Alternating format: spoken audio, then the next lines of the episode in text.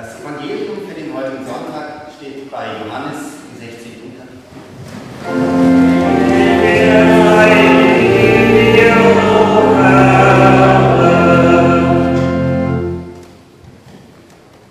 Noch eine kleine Weile, dann werdet ihr mich nicht mehr sehen. Und abermals eine kleine Weile, dann werdet ihr mich sehen. Da sprachen einige seiner Jünger untereinander, was bedeutet das, was er zu uns sagt? Noch eine kleine Weile, dann werdet ihr mich nicht sehen. Und abermals eine kleine Weile, dann werdet ihr mich sehen. Und ich gehe zum Vater. Da sprachen sie, was bedeutet das, was er sagt, noch eine kleine Weile? Wir wissen nicht, was er redet. Da merkte Jesus, dass sie ihn fragen wollten und sprach zu ihnen, danach fragt ihr euch untereinander, dass ich gesagt habe, noch eine kleine Weile, dann werdet ihr mich nicht sehen. Und abermals eine kleine Weile, dann werdet ihr mich sehen. Wahrlich, wahrlich, ich sage euch, ihr werdet weinen und klagen, aber die Welt wird sich freuen. Ihr werdet traurig sein, doch eure Traurigkeit soll in Freude verwandelt werden. Eine Frau, wenn sie gebiert, so hat sie Schmerzen, denn ihre Stunde ist gekommen. Wenn sie aber das Kind geboren hat, denkt sie nicht mehr an die Angst um der Freude willen, dass ein Mensch zur Welt gekommen ist. Und auch ihr habt nun Traurigkeit, aber ich will euch wiedersehen. Und euer Herz soll sich freuen. Und eure Freude soll niemand von euch nehmen. Evangelium unseres Herrn und Heilands Jesus Christus. Liebe Schwestern und Brüder, ich glaube daran. Das ist ein Grund zum Jubeln. Toller Sonntag, finde ich, mit diesem Namen, Jubilate. Jubel, leicht zu übersetzen, auch für die Nicht-Lateiner. Also man könnte auch sagen, freut euch, singt, springt, hüpft, tanzt, rappt, knippt, klatscht. Flippt aus, seid außer Rand und Band. Warum? Weil Jesus lebt. Wir feiern immer noch Ostern. Und andererseits, ihr habt es gerade eben im Evangelium gehört, ganz komisch, geht es auch um Abschied. Ja, wie jetzt? Es geht um den Abschied Jesu von seinen Jüngern.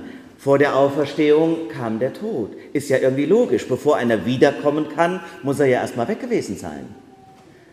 So hat es Jesus angekündigt im Johannesevangelium, noch eine kleine Weile, dann werdet ihr mich nicht mehr sehen. So bereitet Jesus seine Freunde auf seinen Tod vor. Aber interessant ist, im Abschied ist quasi die Wiedersehensfreude schon da. Und abermals eine kleine Weile, so sagt er, dann werdet ihr mich wiedersehen. Das heißt, er spricht vom Weggehen und vom Wiederkommen und meint damit sein Sterben und seine Wiederkunft am Ende aller Zeiten. Aber jetzt könnte man sagen, ja, das ist ja ewig weit weg, das ist ja am St. Nimmerleinstag. Nein. Durch Ostern ist diese Wiederkunft Christi quasi im Auferstandenen jetzt und hier gültig und gegenwärtig.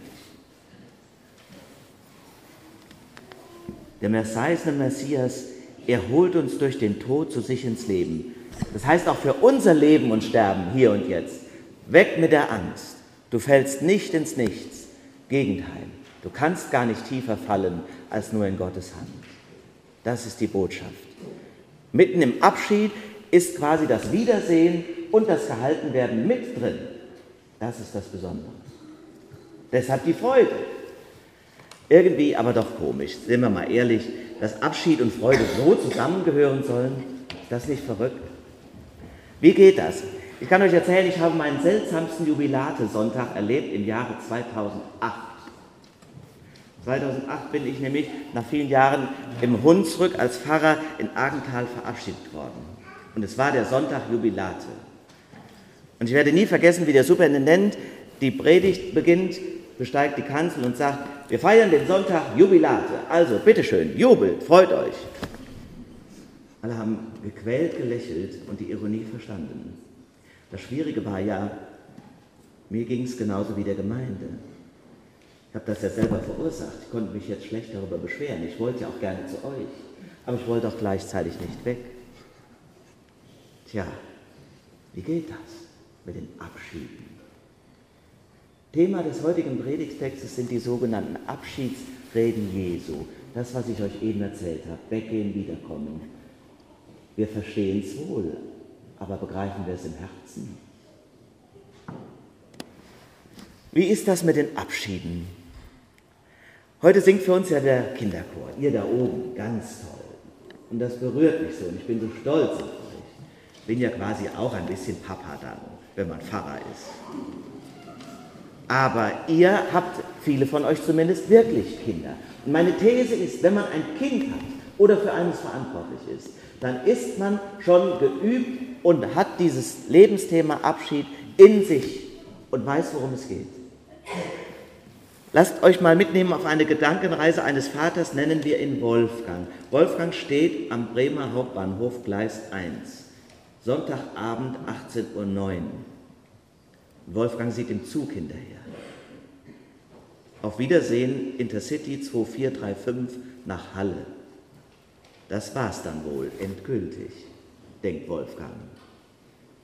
Seine Tochter geht nämlich ab heute ihren eigenen Weg, morgen beginnt ihr Studium. Die letzten Wochen, Monate, neben all der Organisation und der Suche nach der Bude, war bei Wolfgang immer wieder der unausgesprochene Gedanke im Kopf, das wird ein Abschied. Und er denkt, wir waren uns in den letzten Wochen näher als in den 18 Jahren zuvor.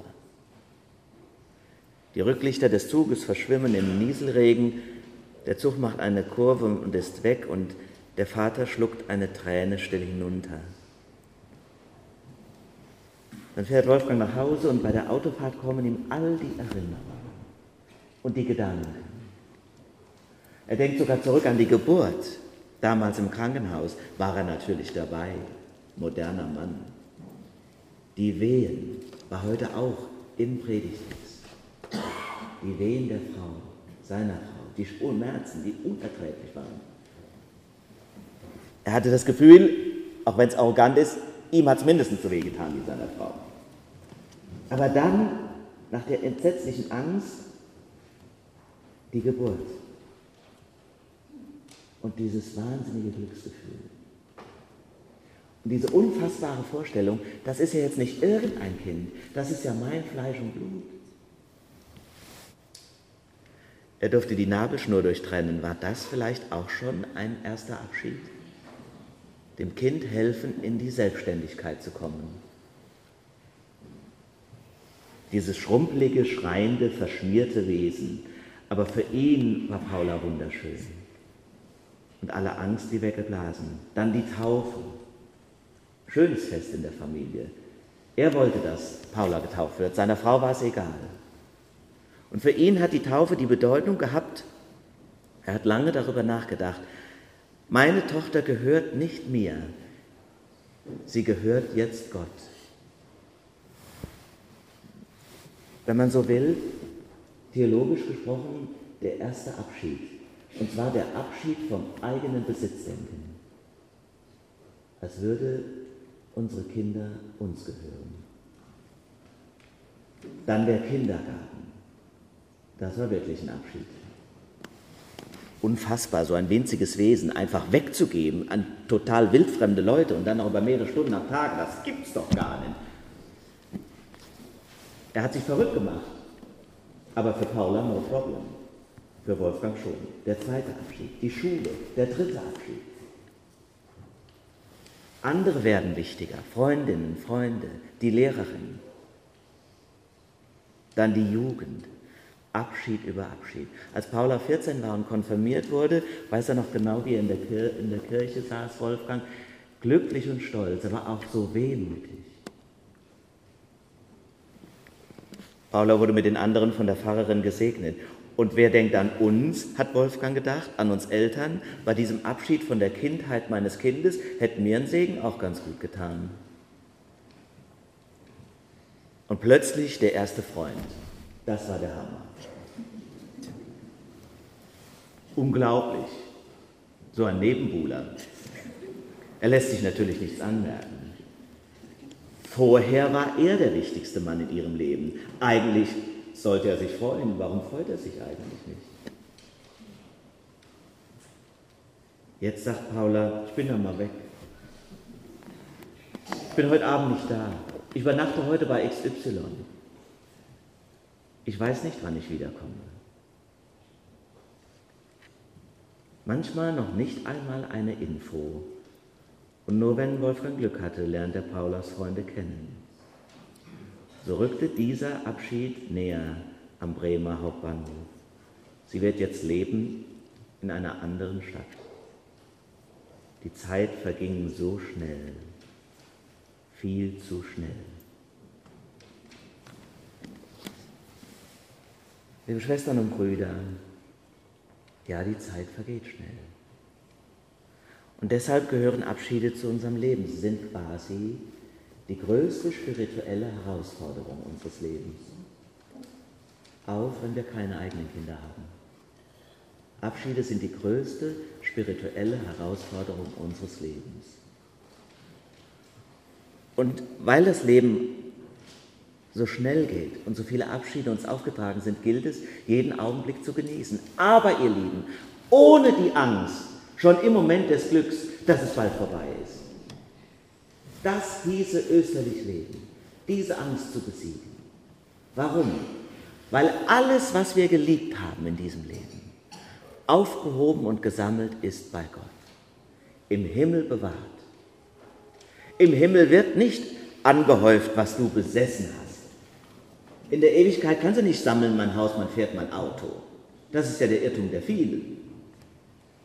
In der Ewigkeit wird gesammelt, was du gelebt hast, geteilt und geliebt. Die schönsten Momente mit deinen Kindern, die unvergesslichsten Abende mit, Freund, mit den Freunden und vor allem natürlich das Wiedersehen mit den Lieben. Ich glaube ja gar nicht an die ewige Ruhe, ich glaube an das ewige Beisammensein, das ewige Lachen, das Feiern. Im Himmel wird aufbewahrt, was wir im Leben geliebt haben. Das zu verstehen, hieße Ostern leben. Leben können, ohne festhalten zu wollen. Jesus Christus spricht, und habt ihr auch nun Traurigkeit, ich will euch wiedersehen. Und euer Herz soll sich freuen, und eure Freude kann niemand mehr von euch nehmen. Amen.